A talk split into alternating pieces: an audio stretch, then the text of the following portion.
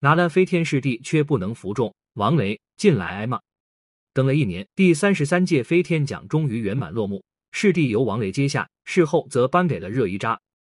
但视帝事后可不是这么好当的，奖项一出炉，朱一龙的粉丝就将王雷骂上了热搜，因为他是个不知所谓的人，飞天奖也成了水奖。部分疯狂的粉丝已经将朱一龙不得奖上升到了影视业、中国电影业和电视剧，统统要完了。更有甚者，因为接受不了王雷得奖的事实，已经打电话给官方进行投诉了。对于很多观众来说，王雷的知名度确实不如朱一龙，但王雷就配不上这个奖吗？让小八带着大家好好捋一捋。第一问：王雷的演技被高估了吗？粉丝只看到王雷抢了视帝的奖杯，却不知道他为此已经准备了二十六年。他十四岁学表演，大学考入央戏。毕业后，又以第一名的成绩考入北京人艺，成了了一名话剧演员。王劲松曾这样评价：“如果想学表演，就去人艺看王雷演话剧，可见话剧舞台上的王雷有多优秀。”二零零四年，王雷正式踏足影视业，与倪萍、姜武合作主演了《大玉女》，两年后又出演了《金婚》，都是小配角，但王雷都表现得很棒。经历过无数小角色后，王雷终于等来了金太郎的幸福生活。他在剧中饰演男主角，是个善良温和又有点软弱的年轻人，经常夹在丈母娘和亲爹之间受气。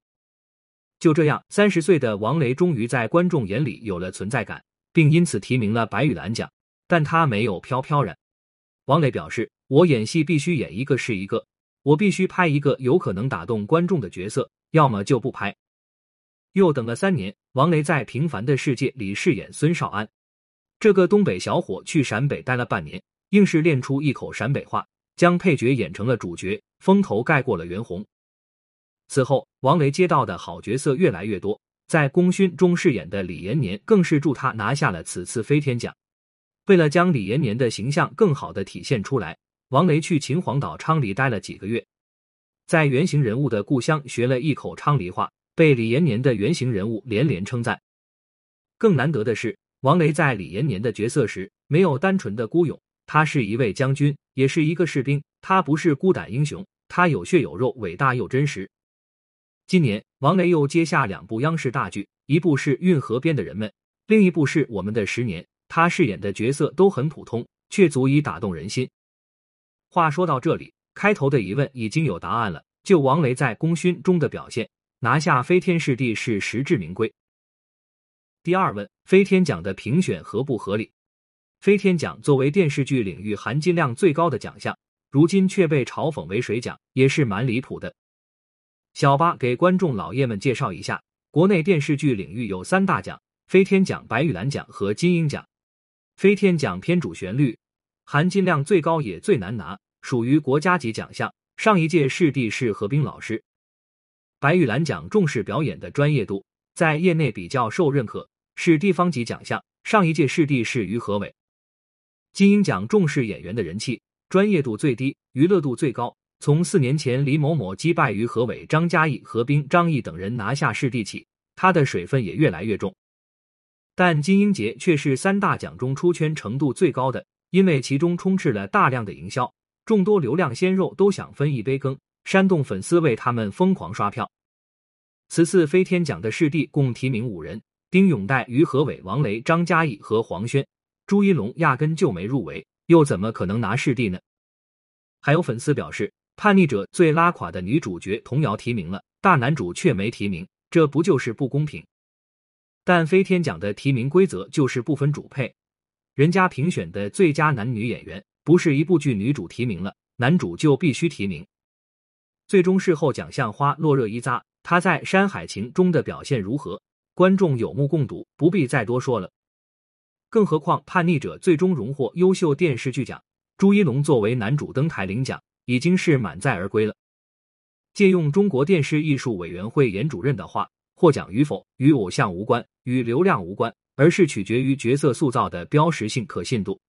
这是飞天奖的坚持，也是国产电视剧领域的底线。第三问：流量驱逐实力的乱象何时能休？其实早在王磊挨骂之前，于和伟已经被粉丝们骂过一轮了。他们骂于和伟笑那么开心，还跟别人穿不同颜色的衣服，肯定是内定了。一场颁奖礼沦为骂战，小八开始觉得可笑，后来只觉得可悲。影视圈流量驱逐实力的乱象，已经荒唐至此了吗？细数飞天奖的历届视帝，你会发现，除了陈宝国、张嘉译等经常露面的，其他人的知名度都不高。像什么陈建飞、高强、陶泽如、何冰，很多观众看过他们的戏，但记不住他们的名字。流量明星压根摸不着飞天奖的边，被金鹰奖提名后就铺天盖地的营销，买水军刷票的事情更是数不胜数。一番操作下来，奖项他们刷票拿到了，知名度通过宣传打开了，后续电视剧资源也跟上了，国产剧的半壁江山依旧被他们拿捏住了。市场上有劣币驱逐良币，影视业也有流量驱逐实力，聚拢众多老戏骨给流量明星作配的例子也比比皆是。年轻演员们有冲劲是好事，但冲劲也要拿实力来配。与其用不合身的奖项给自己贴金，不如自己下苦功，争取成为下一代观众心中的老戏骨。总而言之，飞天奖人选没问题，评选也没问题，有问题的是影视业的环境。在这样的环境下。王磊挨骂也很正常，只是不知道这样的乱象还要持续多久，将来的王磊们还会被骂多久。